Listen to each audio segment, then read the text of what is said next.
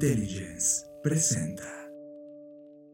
Bienvenidos a Conectando Puntos con Luis Armando Jiménez Bravo e Imelda Schaeffer. Bienvenidos a Conectando Puntos, el podcast en el que hablamos de economía, psicología, finanzas, sociología y básicamente cualquier área del conocimiento que nos ayude a tratar de entender este pequeño y loco mundo que llamamos sociedad. Conectando Puntos, un podcast de Black Creative Intelligence presentado por CESC Consultores. Conectando Puntos.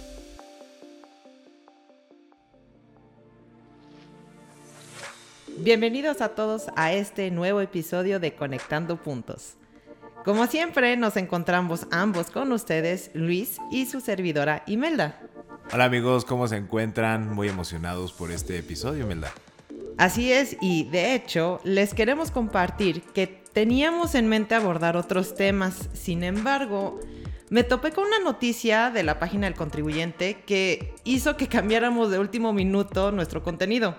Tenemos escuchas de varias partes del mundo y el día de hoy abordaremos esta noticia que es sobre la política y la sociedad en México. Pero invitamos a los que nos acompañan de otros países que se mantengan escuchando, ya que algo que pasa en un país puede repetirse o afectar a otros. Y con esta introducción comenzamos nuestra conversación sobre la propuesta de la reforma créditos de nómina con cobranza delegada. Les comparto que cuando leí la noticia pues inmediatamente se la compartí a Luis ya que tiene muchísimas implicaciones y refleja un problema político y de sociedad con el simple hecho de que esta propuesta esté sobre la mesa. En pocas palabras, esta iniciativa es para que se introduzca en la Ley General de Títulos y Operaciones de Crédito la figura llamada crédito de nómina con cobranza delegada. Esto es, que a los trabajadores se le descuente los créditos obtenidos desde su nómina por lo que los patrones tendrían que quitar un monto sobre el pago para pagarle a la financiera lo que corresponda. Ahora, hablemos sobre los puntos y conexiones que nos inquietan. Luis, nos vas a compartir ah, toda esta parte que hemos estado hablando sobre cuatro ejes, el gobierno, educación financiera, relación patronal y bancos. Para finalizar con los puntos a tener cuidado en caso de que la reforma pasara.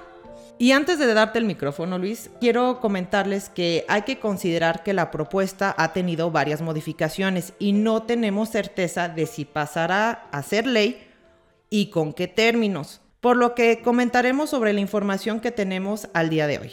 Adelante, Luis, te escuchamos. Lo valoro mucho, Imelda. Y queridos amigos y escuchas, pues vamos a plantear un poquito de contexto iniciando con este punto de gobierno. ¿De dónde nace esta situación de la reforma que ahorita está en dictamen? Es una iniciativa propuesta por el senador Casimiro Méndez y fue presentada el 9 de diciembre del 2020. Estamos hablando que ya pasó todo el año 2021, estuvo ahí comentándose en revisión y ahora en 2022 en la Cámara de Diputados ya regresó la minuta al dictamen con ciertas revisiones, adecuaciones para que la vuelvan a discutir los senadores. ¿Cuál es la intención de esta propuesta o iniciativa de reforma de acuerdo a la exposición de motivos que revisamos de parte de este senador? Básicamente es regular la figura del crédito de nómina para excluir a todos los acreedores no regulados. ¿Por qué sucede esto? Porque el crédito de nómina para empezar no es un tipo de crédito que exista en la ley, ese fue un producto financiero que se inventaron los bancos y los bancos dijeron, oye, pues mira, eh, si no tienes bienes para garantizar un crédito o no tienes mucho historial crediticio, pero ya llevas a lo mejor un año, un año y medio trabajando para una empresa, pues a mí ya me da la confiabilidad de que es muy probable que te mantengas durante otro año y medio, durante otro año en ese trabajo. ¿Qué te parece si te ofrezco un crédito y yo lo voy descontando de tu pago de nómina? Para que esto sucediera, esa institución financiera tiene que gestionar la nómina de esa empresa. ¿Qué significa esto? Por ejemplo, voy a meter un gol y mencionar un banco, ¿no? Para que quede claro el, ejemplo. La empresa El Patito SADCB contrata a BBVA para que le gestione la nómina de su empresa. Esto significa que BBVA le va a emitir plásticos, va a llevar el control de las dispersiones e inclusive le pone una banca en línea dedicada para hacer la dispersión de la nómina. Como BBVA tiene el acceso, o sea, recibe los recursos de la nómina de esos trabajadores, pues sabe el historial de ese trabajador, sabe cuánto gana, cada cuánto le pagan, si el empleador es cumplido, evalúa varios puntos de riesgo. A partir de eso y en función del monto del salario, le ofrece al trabajador, oye, pues yo ya recibo tu nómina, te ofrezco este crédito una X tasa, plazo, etc. Ya el trabajador es libre de decidir si lo toma o no, y ya una vez que lo acepta, pues ya la institución financiera va descontando cuando reciba la nómina de parte del empleador, va descontando la parte que corresponda al crédito. Eso es como está funcionando en este momento. En cierta manera es como las domiciliaciones, ¿no? Justo eso. Y, aquí el, tema, lo, lo, que quieren regular dicen, oye, pero si ya estaba ejerciéndose así por los bancos, pues ¿cuál es la intención de regularlo, de excluir a otros jugadores? Pues en el momento en que no está regulada la figura, cualquier persona física o cualquier persona moral, SOFOM, etcétera, bueno, cualquier este, entidad inclusive no regulada financiera, puede hacer la misma mecánica y le puede prestar a jubilados del Seguro Social, del ISTE, que son instituciones de gobierno, trabajadores de gobierno o privados. Y les puede, por ejemplo, prestar a igual a nómina a algunas personas, etc.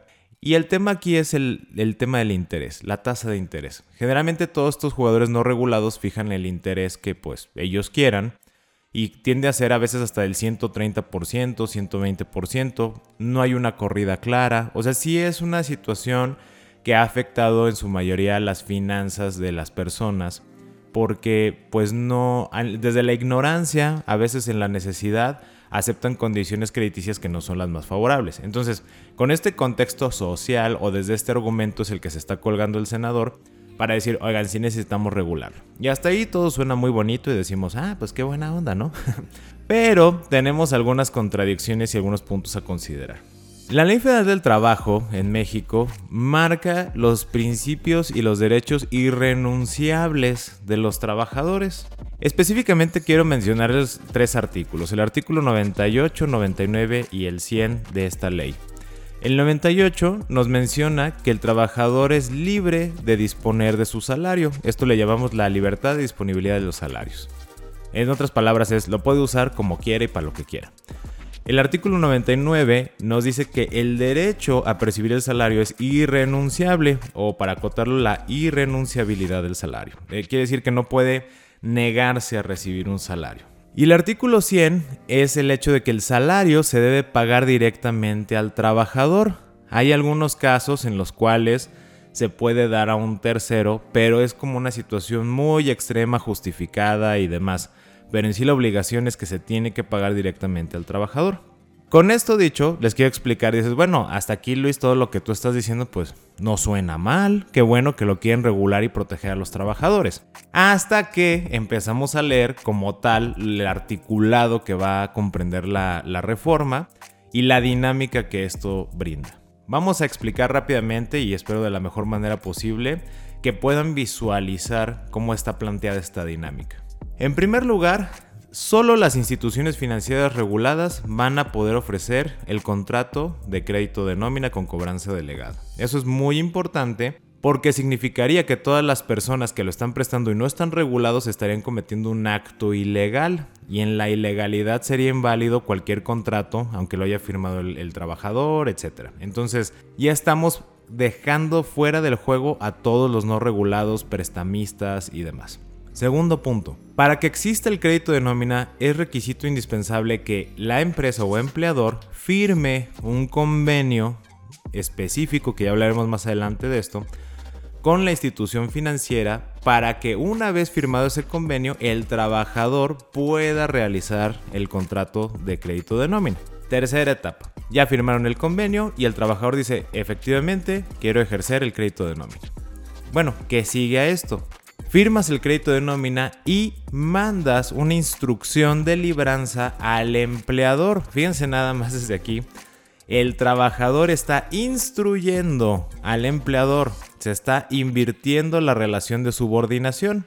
Ahora el, el, empleador o el patrón está a disposición del trabajador para este acto muy específico. Bueno, le da la instrucción de la libranza ¿Qué es la libranza? Es el acto en el cual el empleador va a pagarle a la institución financiera en representación del trabajador descontándolo de su nómina.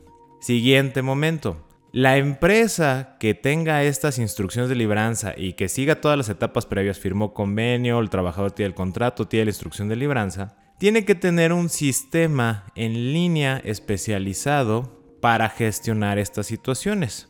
Otro punto, no puede cobrar ninguna contraprestación esa empresa por el servicio de gestión a pesar de que está siendo subordinado. Y el último punto es que será obligado solidario del trabajador para el cumplimiento del crédito. En caso de que el empleador se atrasara con la nómina, ahí pusieron unos días, cuatro días hábiles el pago después del pago de la nómina. En caso de que se atrasara en esos pagos, tanto el trabajador como la institución financiera pueden ejercer acciones legales contra el empleador para que cumpla con esos pagos.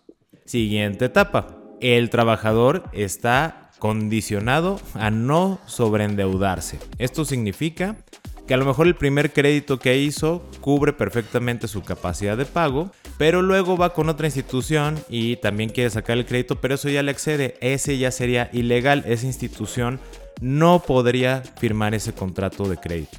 Aquí lo importante es que quien tiene que notificar de eso es el empleador, no la institución financiera ni el trabajador. Bueno, oye, y si no supera la capacidad de pago pero tiene compromisos con tres o cuatro instituciones financieras, pues el empleador tiene la responsabilidad de pagarle de acuerdo al orden en que el trabajador le haya indicado que les tiene que eh, pagar a cada uno de ellos. Bueno, dejan muchas situaciones al aire, pero hasta aquí les quiero decir la dinámica. Entonces, como pueden visualizar, es una relación en tres partes, institución financiera, empleador y trabajador, donde el empleador es el eje o el punto de comunicación entre la institución financiera y el trabajador, y es a quien básicamente se le está dando la carga de estar regulando que se cumplan los términos y demás y de hacer los pagos, ¿ok?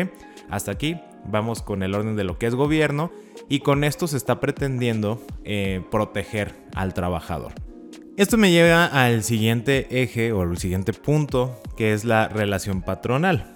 Como ya les comentaba y conectando con la dinámica explicada, pues es a todas luces claro que el empleador o el patrón es quien va a tener la mayor carga en términos del cumplimiento de este tipo de crédito. Y estuvimos aventándonos cerca de 8 horas del debate en la Cámara de Diputados a través del canal del Congreso, bueno, del canal de YouTube. Y estuvimos escuchando las posturas de diversos diputados, diputadas, exponiendo sus argumentos, algunos a favor, otros en contra. Lamentable que en su mayoría todos se van al tema político de que si son conservadores, oficialistas y bueno, y demás, y como que no atienden mucho al fondo de la situación. Y muchos hablaban o se mantenían en este eh, esquema, digamos, pues más aceptable por la población, que es la defensa del trabajador. Otros decían, no, es inconstitucional, viola la ley del trabajo. Y nadie estaba realmente hablando del, del empleador, del patrón. No se ha hablado suficiente y en profundidad de las implicaciones que esto va a tener sobre todo en la carga administrativa y la responsabilidad que se le va a fincar al patrón empleador. Y nada más les quiero plantear tres situaciones que vamos a ir conectando. Número 1. La carga administrativa. Como les decía, en una de las etapas de la, de la, dinámica nos dice, tienes que tener un sistema en línea automatizado y especializado. Esto viene en la propuesta como el artículo 310 bis 16. Y la verdad me parece tan maravilloso que me voy a permitir leérselos para que nadie les cuente y nadie les diga. Al menos, insisto, como mencionaba Simelda, así es como se lanzó. No sabemos cómo va a terminar al final, ¿no? Pero dice lo siguiente. Los empleadores e instituciones de seguridad social, acuérdense que esto aplica también para el IMSS, el ISTE, o sea, no solo es para las empresas privadas, también es para las instituciones públicas. Empleadores e instituciones de seguridad social que celebren un convenio de cumplimiento de pago deberán contar con un sistema en línea automatizado, auditable y especializado, ya sea internamente o provisto por un tercero independiente que, en cualquier caso, asegure el acceso en línea en cualquier momento a la información relacionada con los créditos de nómina con cobranza delegada que incluya, entre otros, información sobre los descuentos y pagos correspondientes, así como respecto de la fórmula de capacidad de pago. Quiero que nada más hagamos un análisis, una parte técnica legislativa. Fíjense las implicaciones. Primero dicen, esto solo es válido siempre y cuando firmes el convenio de cumplimiento de pago. Si ya lo firmaste, entonces tienes que contar con este sistema en línea. Esto implica internet. Automatizado. Esto implica que se va a tener que vincular a alguna base de datos. Y va a tener que estar programado para que ejerza ciertos cálculos o ciertos reportes. Auditable. ¿por quién? ¿Quién lo va a auditar? ¿La Conducef? ¿La Comisión Nacional Bancaria de Valores? ¿Alguien externo? ¿Alguien especializado en estos temas? No nos deja muy claro. Y especializado significa que solo puede reflejar la información de los contratos de crédito de nómina con cobranza delegada. No puede formar parte de tu software de gestión de personal, de recursos humanos, de gestión de la nómina. Tiene que ser un módulo específico programado en línea, montado en la nube, que únicamente te genere esta información. Dice, puede ser interno o que te lo suministren, ¿no? Que esto puede ser también decir que el banco te lo dé. Bueno, que asegure el acceso en línea. Fíjense nada más la implicación. ¿Cómo puedo asegurar el acceso en línea si yo no controlo el Internet? Pues sí, pues ahí tienes el acceso. ¿Cómo puedo acceder? ¿Te tengo que dar usuarios o es un sistema abierto? Cualquiera con una, la URL puede entrar y visualizar la información y a quién le voy a tener que dar esos accesos. ¿Cuál es el mecanismo para que me lo soliciten? ¿Cuáles son las reglas para que lo pueda revisar? en cualquier momento. O sea, esto es 24 horas los 7 días de la semana.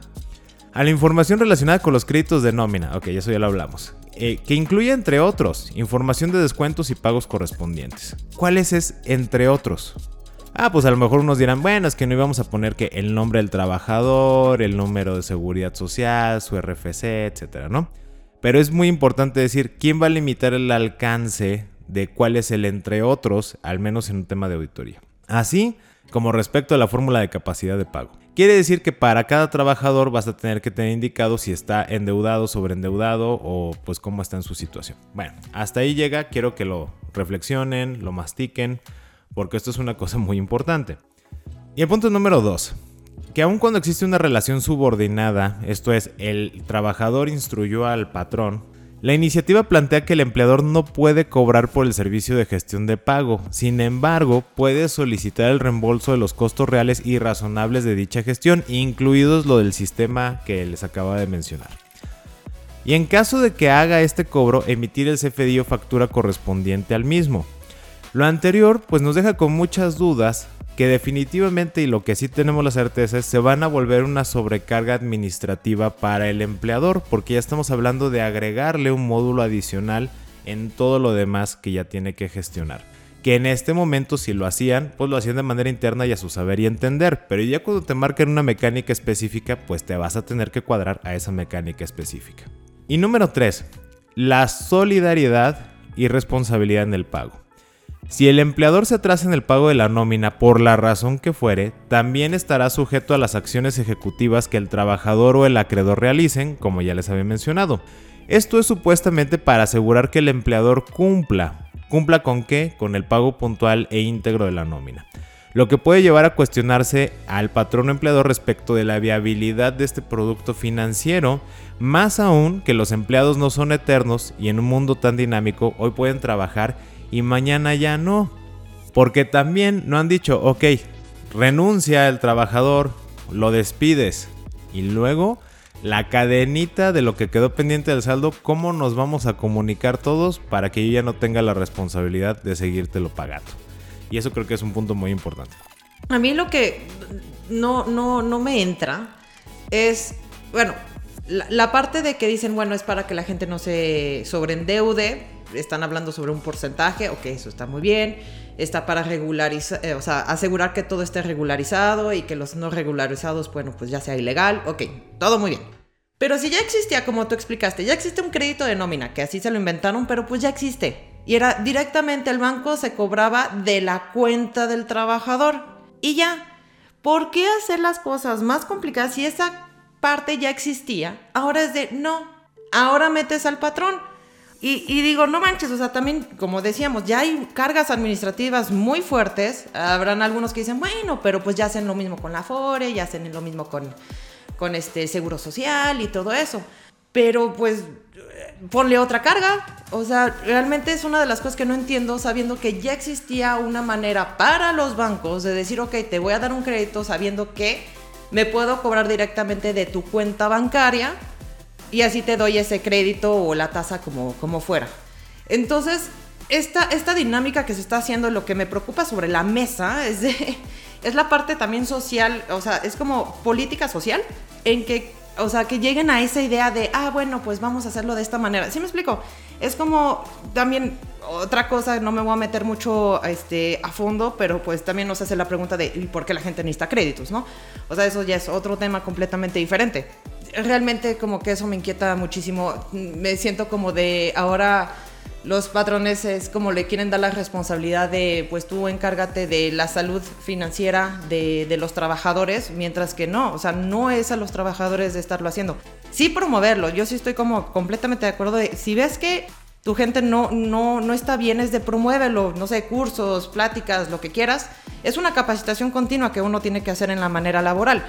Pero pues en sí el problema en sí viene desde la sociedad y entonces es como de, ok, gobierno es de, no, nosotros, este, pues que ellos hagan lo que sea necesario para ayudar a la población. No, debería haber como otras cosas de, del gobierno para apoyar que la gente no necesite créditos o que sepa utilizar los créditos u oportunidades para no sobreendeudarse o tener este créditos de mejores precios. O sea, son cosas que a mí este tema, de hecho los dos nos enojamos mucho, pero espero que nos, nos entiendan, queridos escuchas. Este, este tono que tengo es porque realmente sí me, sí me molesta bastante. Y sí, justamente con eso que comentas, o sea, ya era una relación libremente determinada entre dos partes y la legislación en lugar de establecer un mecanismo de simplificación o de beneficio para esas dos partes, ahora metes un tercero regulador. Que ese tercero regulador es totalmente impotente, es solo un puente. Y cuando digo un puente es que lo van a estar pasando por encima, ¿no? O sea, su función es conectar dos. Ya funcionaba con dos partes, el banco y el, y el trabajador. Como bien dices, o sea, no había problema, el banco descontaba, si el, empleado se iba a otro lado, pues ahí subsistía el crédito, ya era tema del banco cómo le cobraba. Eh, inclusive sabemos que los trabajadores tienen el derecho en México de mover su nómina al banco que ellos quieran. Entonces, si iba a otra empresa y le decían, oye, aquí estamos con Santander. Ah, no, yo no quiero con Santander, yo quiero mantenerme con BBVA. Ah, pues ok. O sea, ya funcionaba la dinámica. ¿Sí me explicó? O sea, al menos el tema de instituciones financieras. Se supone que si el tema era cotar todos los agiotistas y prestamistas que no están regulados, pues en qué momento lo acotas específicamente a eso? No, metes ahora al empleador. ¿Por qué? O sea, ¿por qué meter a más gente al ruedo si tu objetivo supuestamente era proteger al trabajador del agiotismo y mantenerlo con jugadores regulados? Esos jugadores regulados ya funcionaban bien.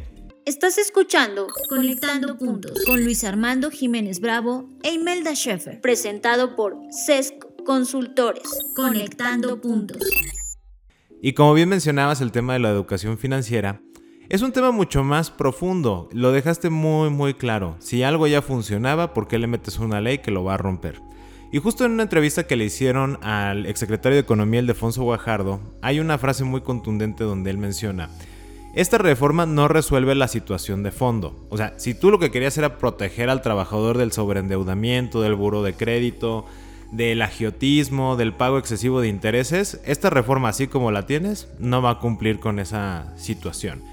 Y como mencionabas, y sin meternos en estos temas, pero ya es una situación sistémica, ¿no? Podemos hablar del nivel salarial, del costo de vida, de muchas otras cuestiones, pero específicamente en la educación financiera, que sabemos que es un tema que el trabajador sí puede regular en sí mismo. O sea, el, el trabajador al final decide si se endeuda o no se endeuda y para qué razones se va a endeudar.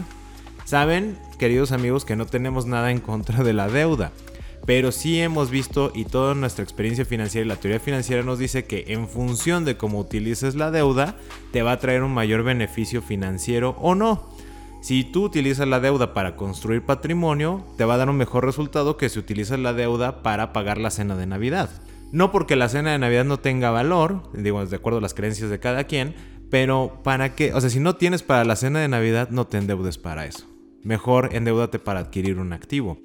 En ese sentido hace todavía falta mucha conciencia financiera. Y en esta conciencia y cultura financiera, la SEP desde el 2008 han visto estos memes de materias que te deben de enseñar en la educación básica, ¿no? En los libros de texto gratuitos. Y uno de esos es finanzas personales. Queridos amigos, las finanzas personales no es el hilo negro. La SEP dice, sí, efectivamente, la Secretaría de Educación Pública menciona en varias entrevistas y foros, sí es un tema de atención, sí es importante, es algo necesario en el conocimiento y desarrollo del ser humano, pero ¿qué creen? No lo vamos a poner como una materia como tal definida. O sea, tenemos ya español, matemáticas, ciencias naturales y bla, bla, bla. Y dentro de esas materias no va a estar finanzas personales. Se va a adoptar como un elemento de estudio transversal. Para todos aquellos que no están familiarizados con los términos educativos, ¿qué significa la transversalidad? Cuando hablamos de pilares educativos o hablamos de pilares curriculares, tenemos las materias que todos conocemos. Me voy a acotar a dos, español y matemáticas. Tienes un libro de texto, tienes un programa determinado, tienes una secuencia de contenidos que tienes que ir viendo y ciertas habilidades a desarrollar. Esos por eso le llaman pilares. Imagínenselo como dos líneas verticales. Una se llama español y otra matemáticas. Cuando hablamos de transversalidad significa que las finanzas personales se van a poner de manera horizontal sobre esos dos pilares de español y matemáticas. ¿Esto qué representa o implica? Que yo en la materia de español le voy a enseñar a los alumnos la palabra dinero, tarjeta de crédito, crédito, tarjeta de débito, banco, inflación. Se los voy a dar como lenguaje, ¿no? Busca en el diccionario inflación. Ahora, anótalo 15 veces, ¿no? Es como repítelo 10 veces. Eso es la transversalidad o ese es el alcance que puede tener. En matemáticas, pues calcula sumas y restas, ah, ok, aplícalo a un presupuesto. Oye, ya sabes graficar, pues ahora grafica cómo se han comportado tus gastos, tus ingresos, etc. Eso es la transversalidad. El problema que esto conlleva es que cada escuela va a tener la libertad de incluir esa transversalidad como mejor vea o convenga o adapte a los alumnos que tenga. Al no tener un plan definido de estudios en materia de finanzas personales, cada escuela va a enseñar el proyecto de finanzas personales a como quiera, disponga y entienda. Y esto nos va a crear una disparidad en el conocimiento entre todas las personas y esto es un verdadero problema. ¿Por qué? Porque entonces no nos ponemos de acuerdo. En español todos sabemos cuáles son las palabras, inclusive la ortografía y demás. Las matemáticas todos tenemos el concepto de suma, pero se puede dar el caso que en una escuela no enseñaron el concepto de inflación y en otra sí. En una le dieron énfasis a la tasa de interés y en la otra no. En una enseñaron el costo anual total y en otra no. Y en otros se quedaron nada más con dibújate tu puerquito de ahorros, ¿no? Tu piggy bank. Y hasta ahí llegó la transversalidad, amigos. Eso es lo preocupante. Sí, así es, como dices Luis, eh, eh, la parte de dar otra vez la responsabilidad a, los, a, a, alguien más, ¿no? O sea, como gobierno es como de, mira, sí debería ser, hazlo transversal y como tú quieras. Es como de, algunas escuelas se pueden focalizar y decir, sí, vamos a enseñarlo de esta manera y todo, pueden hacer hasta pláticas, van a invitar a alguien. Y otros desde, como dices, no, ya saben lo que significa dinero. Y ya, ¿no? Vino en la parte de la historia de qué fue trueque y cómo llegó al dinero. Punto, ya, ya lo saben. Y para ellos desde ya cumplimos con la parte de, finanzas personales. Entonces, e, es otra parte de pasar la responsabilidad hacia otros. Y yo, por ejemplo, recuerdo mucho a, a mi mamá cuando estaba en las cosas de padres de familia veía que pues siempre se juntaban con, con, eh, la dirección o maestros y todo eso para justamente hablar, y ahora lo recuerdo de esas partes transversales de, oye, ¿qué, qué, este, ¿qué se le está enseñando a los niños y todo eso, ¿no? Bueno, nosotros no, este, no tenemos hijos, pero eh, sí invito a, a, los que sean padres de familia de, y si hacen parte de esa asociación de, de padres de, de, familia de la escuela o que puedan este, influir, es de pues desgraciadamente si nos están dejando esta carga es de, pues hablen con su escuela y qué se puede hacer al respecto, porque pues sí son cosas que se deberían enseñar desde, desde pequeños, porque si no estamos llegando a lo que estamos llegando ahorita, de, ah, no, pues como la gente no paga y esto y lo otro, vamos a hacer una reforma. Pues es, es el reflejo de la sociedad, desgraciadamente, de lo que ha pasado en, pues no es en el último año, sino ya lleva muchos años. Y justo como esto que mencionas, y nada más quiero recalcar para movernos ya al, siguiente punto. Como dices, porque este tema me emociona mucho y, me mueve muchas eh, situaciones, eh, me, calienta la sangre, ¿no? Me, me, emociona. Las finanzas personales no son el hilo negro a este momento histórico que vivimos, queridos amigos. Ya se ha hablado muchísimo de eso. Si ustedes googlean finanzas personales, van a ser 47 millones de páginas, el mismo número de libros, el mismo número de cursos. O sea, esto no es un tema novedoso. Sin embargo, no ha habido la determinación de culturizar en el tema de finanzas personales. Y esa fue la razón por la cual cuando creamos el Sherpa de las Finanzas como libro, la firme intención fue no vamos a hacer un libro más de finanzas personales, sino que va a ser nuestra punta de lanza para manifestar esta determinación de culturizar las finanzas personales en México. De hecho, ahorita se los quiero compartir porque les digo me emociona, estamos buscando trabajar con escuelas para que adquieran justamente el libro y la manera de cómo se tiene que implementar este conocimiento ordenadamente y lo puedan incluir de manera adecuada en su proyecto transversal dentro del plan de estudios. Porque está claro que las decisiones de aprender y de cómo aprender ya nos llega en una etapa muy adulta de la vida, ¿no? Generalmente a los 18, 20 años, 16 años, cuando muy jóvenes ya decides que quieres estudiar. Pero hay un periodo de la educación básica hasta tus 13, 14 años donde tú vas a hacer, aprender y absorber lo que te digan en la escuela y en tu casa. Y eso es inevitable. Por eso la determinación de Secretaría de Educación Pública, no, no inventes, esto no es transversal. Esto tiene que ser parte de la vida porque luego tienes una reforma con un crédito de nómina que están buscando proteger al trabajador de que no se sobreendeude cuando desde un inicio no debería ser eso una situación por atender. Por lo mismo y conectando con la primera frase que mencionaba este exsecretario de Economía, efectivamente también coincidimos, esta reforma no va a resolver de fondo la situación. El desarrollo de la cultura financiera es el eje fundamental y el hecho de que se regule un producto de crédito sin el desarrollo de esta cultura, más que proteger al trabajador, puede terminar por vulnerarlo todavía más. Y ahorita como dicen, y no me hagas hablar de los bancos porque para allá voy. Bueno, bueno, de los bancos, ¿verdad?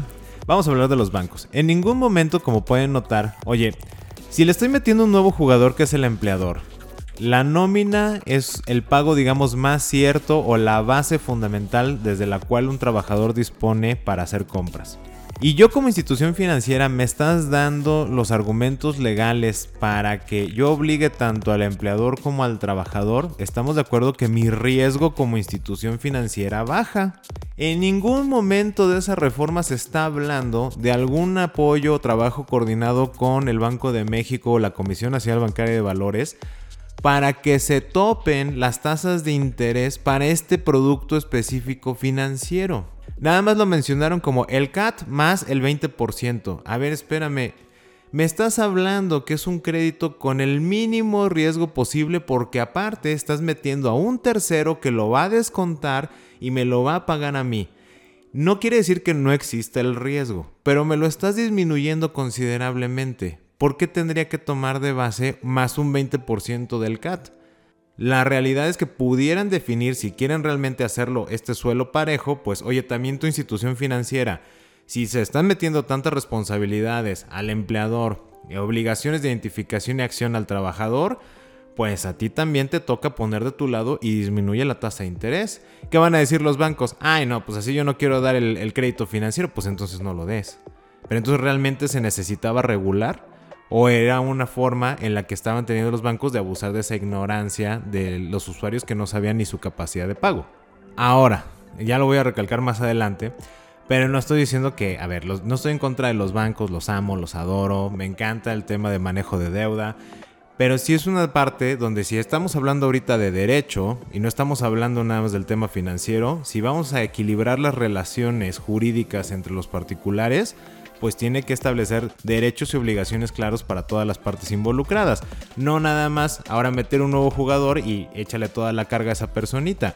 Y nótese, o más aún amigos, dirán, no, pero es que también los patrones se pasan. No, no, no, también está considerando a las instituciones de seguridad social. ¿Esto qué significa? Que el IMSS inclusive, el Instituto Mexicano de Seguridad Social, puede firmar este tipo de convenios de los que vamos a hablar ahorita más adelante. Y entonces si por cualquier cosa no aprobaron el presupuesto que era, van a tener que retrasarse en los pagos de la nómina. Ahora resulta que el banco va a poder demandar al Seguro Social porque quedó como responsable de ese crédito que pidió el trabajador. Fíjense nada más qué grave. Esta es la manera en que se le está cediendo una estructura de poder al mundo financiero, específicamente a los bancos, parece que ya tienen más peso que toda la democracia como tal, el ejercicio ciudadano, las empresas, los generadores de empleo, etcétera, y se le está trasladando toda esta fuerza a un solo jugador que es el que está llevando el dinero en este momento. Esperamos tus mensajes a través de nuestra página de Facebook arroba SESC Consultores. Esto es arroba SESC Consultores. O por correo electrónico a través de nuestra página de internet www.sesc.com.mx. Y ahora bien, pues vámonos a los puntos a tener cuidado con todo lo que ya estuvimos hablando. Con todo lo que se ha venido conectado en este episodio, lanzamos las siguientes hipótesis a manera de prevención y alerta. En caso de que esta reforma se apruebe y se publique en los términos que ya hemos comentado. Número uno, pues el requisito, acuérdense, indispensable para que exista el contrato de crédito de nómina con cobranza delegada es la firma del convenio de cumplimiento de pagos entre el empleador y la institución acreedora. Aquí pedimos amigos pongan muchísima atención ya que el artículo, o como lo está enseñando el artículo 310 bis 2, menciona que aquello que firme el empleador se deberá denominar convenio de cumplimiento de pagos. ¿Por qué esto es importante? Mucha atención. Vamos a pensar en estos supuestos. El ejecutivo bancario llega contigo como empleador, no me importa si eres institución pública o eres empresa privada, y te dice, Fíjate que el banco, como parte de los beneficios por el manejo de nómina, trae nuevos productos para los trabajadores y para la empresa. Para acceder a ellos, solo necesitamos que firmes la actualización de términos y condiciones del contrato. Y te lo dice con una hermosa sonrisa, te cae bien, son compas. Ah, bueno, pues a ver, pásamelo. No lo lees. Y ¡pum! Ahí viene el dichoso convenio de cumplimiento de pagos. Con lo cual, una vez que ya lo firmaste, ya no te puedes echar para atrás. Y en caso que el trabajador contrate este tipo de crédito, tendrás que ejecutar la libranza. Esto es todo lo que ya dijimos, incluido el tema del sistema en línea automatizado y todo lo demás. A lo cual, el ejecutivo bancario respecto del sistema te puede decir, no te preocupes, que como parte de estas mejoras en tu contrato, te vamos a incluir sin costo la plataforma dedicada para gestionar estos nuevos productos. Pero alto aquí, porque como tú ya escuchaste tu podcast Conectando Puntos, dices espérame tantito y buscas y buscas el título, al menos en la cláusula donde diga convenio de cumplimiento de pagos y no lo ves. No ves, no ves en ningún lado que diga eso. Por lo que puedes pensar que no viene, que es una actualización más y vas y lo firmas. Aguas amigos, cuidado. Porque en los contratos hay muchas formas de decir la verdad sin ser explícitos. Puedes toparte con redacciones del tipo Convenio denominado en los términos del artículo 310 bis 2 de la Ley General de Títulos y Operaciones de Crédito.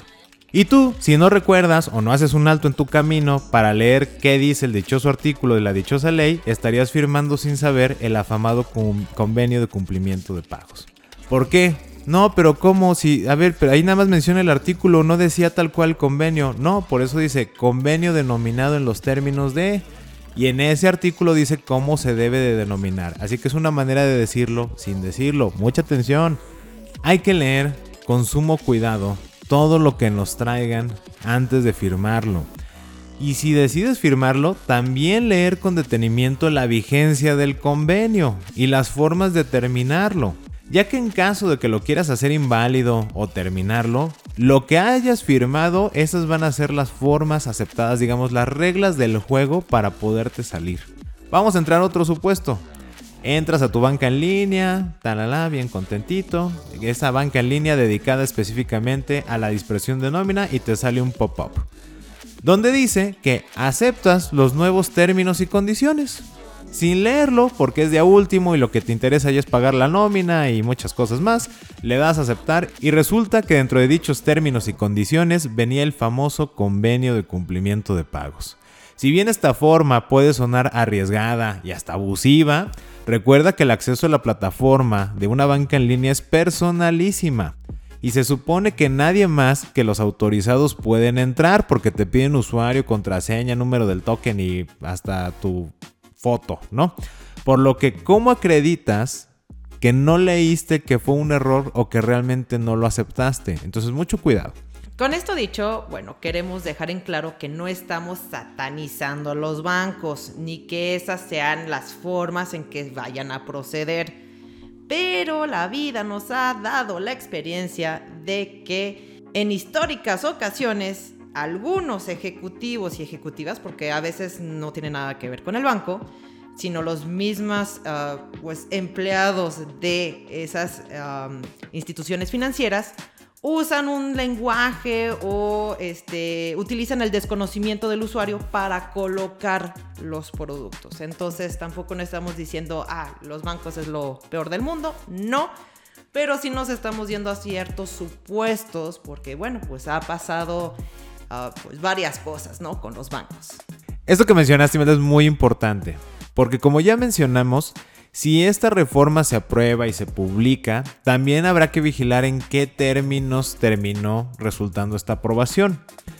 Si no pasa o no es aprobada en este momento, pudiera volver a aparecer en el futuro. Por lo que queremos pausar esta conversación con dos exhortos, queridos amigos y escuchas.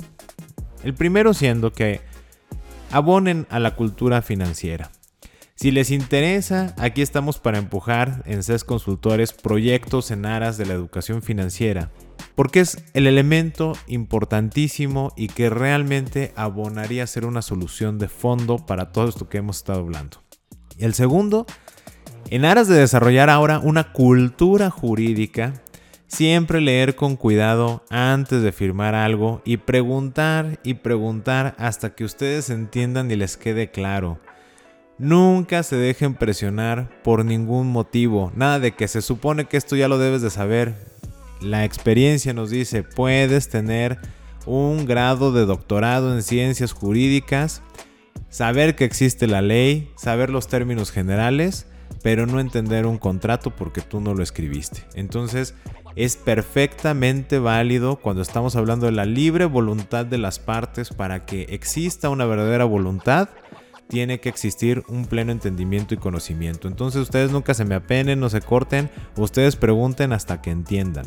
Y dentro de este tema de la cultura jurídica, pues también invitarlos eh, desde el país donde escuchen, que se interesen por lo que está sucediendo en la Cámara del Congreso de su país. Si están en México, sabemos que tenemos un canal del Congreso. De hecho, generalmente casi todos los países tienen un canal de televisión abierta dedicado a ver los debates del Congreso.